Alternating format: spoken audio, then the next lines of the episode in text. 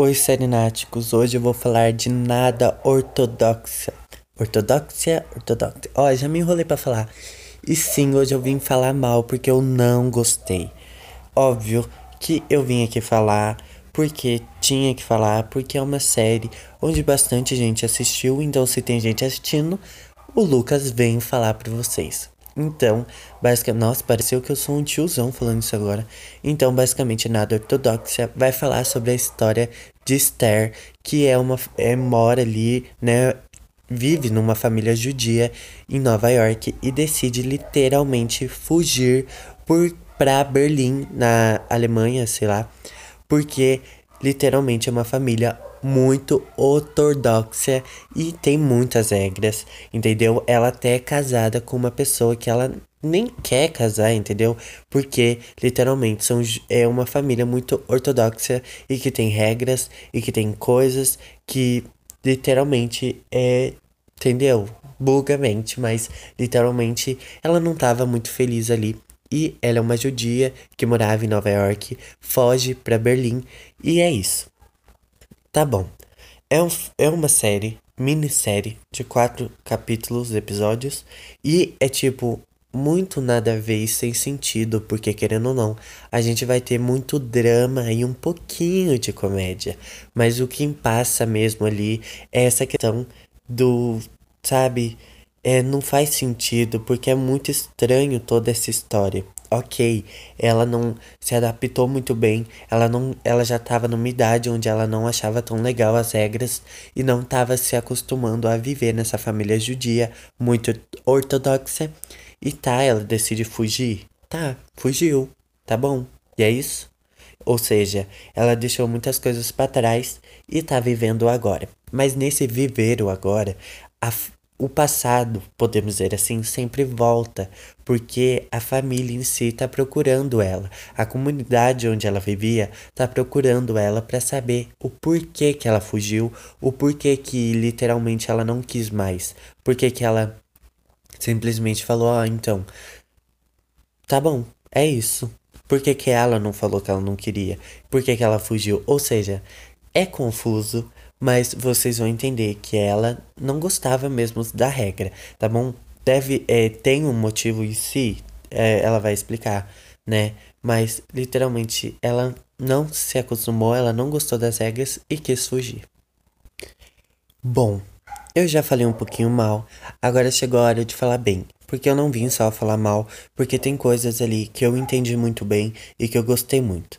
É uma série sim de drama, mais drama do que comédia, porque simplesmente a gente vai ter a Esther, que ela é uma mulher, né, que ela quer sua liberdade, ela quer pegar as rédeas da sua própria vida, ela não aceita mais, ela acha que as regras em si são antiquadas. Óbvio, né, que é uma família judia, ortodoxa, que tem suas regras, mas tem coisas em si que se passam do limite na cabeça dela. Como ela servir para a família e só servir para a família procriar e casar com quem a família escolher.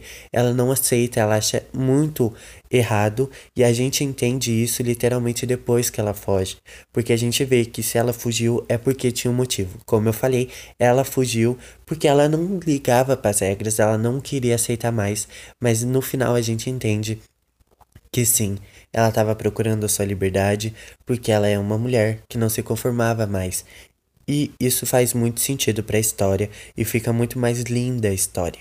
E sim, é muito drama, porque você literalmente vê cenas onde a Esther, ela acaba raspando os seus próprios cabelos, porque ela eu não sei, a gente tem a impressão a todo momento que ela quer se libertar e a todo momento essa família, esse esse grupo tá voltando à tona e vindo atrás para saber, né, a procura dela, porque Ó, se for resumir, eu acho que na cabeça deles ela sumiu, mas na verdade ela quis fugir. Mas literalmente a gente vai ver uma história que tem uma pintadinha de comédia, mas é muito drama e sim é ruim, muito ruim no começo. Mas depois a gente entende a história, que é uma história muito linda de uma menina, de uma mulher que não queria mais as regras e queria ser livre, porque ela, ela percebeu que tem muita gente eu tô falando o meu ponto de vista agora. tem é, milhares de, de tipos de pessoas.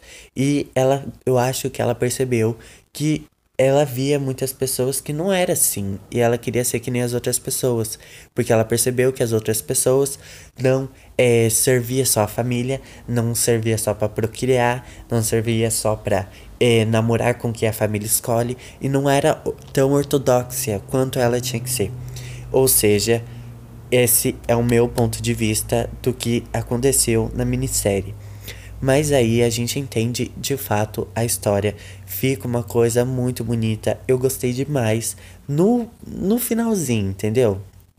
Se tem quatro episódios, primeiro dois, depois dois. Mas o porquê que eu comecei falando mal? Porque, querendo ou não, vai te trazer uma coisa muito estranha isso. Porque é uma história que você não vai entender primeiro. Tá, ela fugiu. Óbvio que fica nítido que ela fugiu porque ela não quer mais as regras.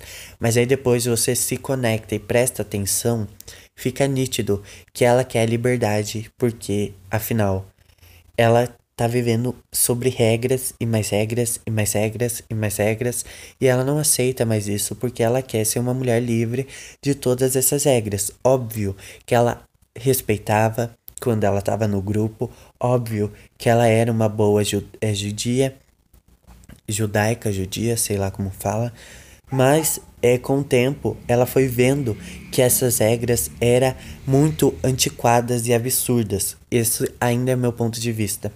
E ela quis fugir, porque ela queria começar tudo de novo. A cena que ela raspa o cabelo também é forte. Gente, é muito drama, mas para você que quer um drama na sua vida, assista a Narda Ortodoxia.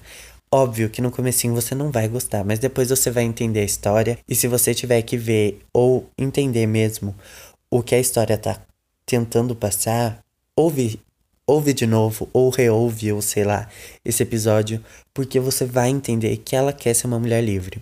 E sim, eu comecei falando mal, mas é boa assim, tá? Não é tão ruim assim. Não posso ser tão crítico com a série, porque no final eu só precisei entender um pouquinho a história para mim gostar.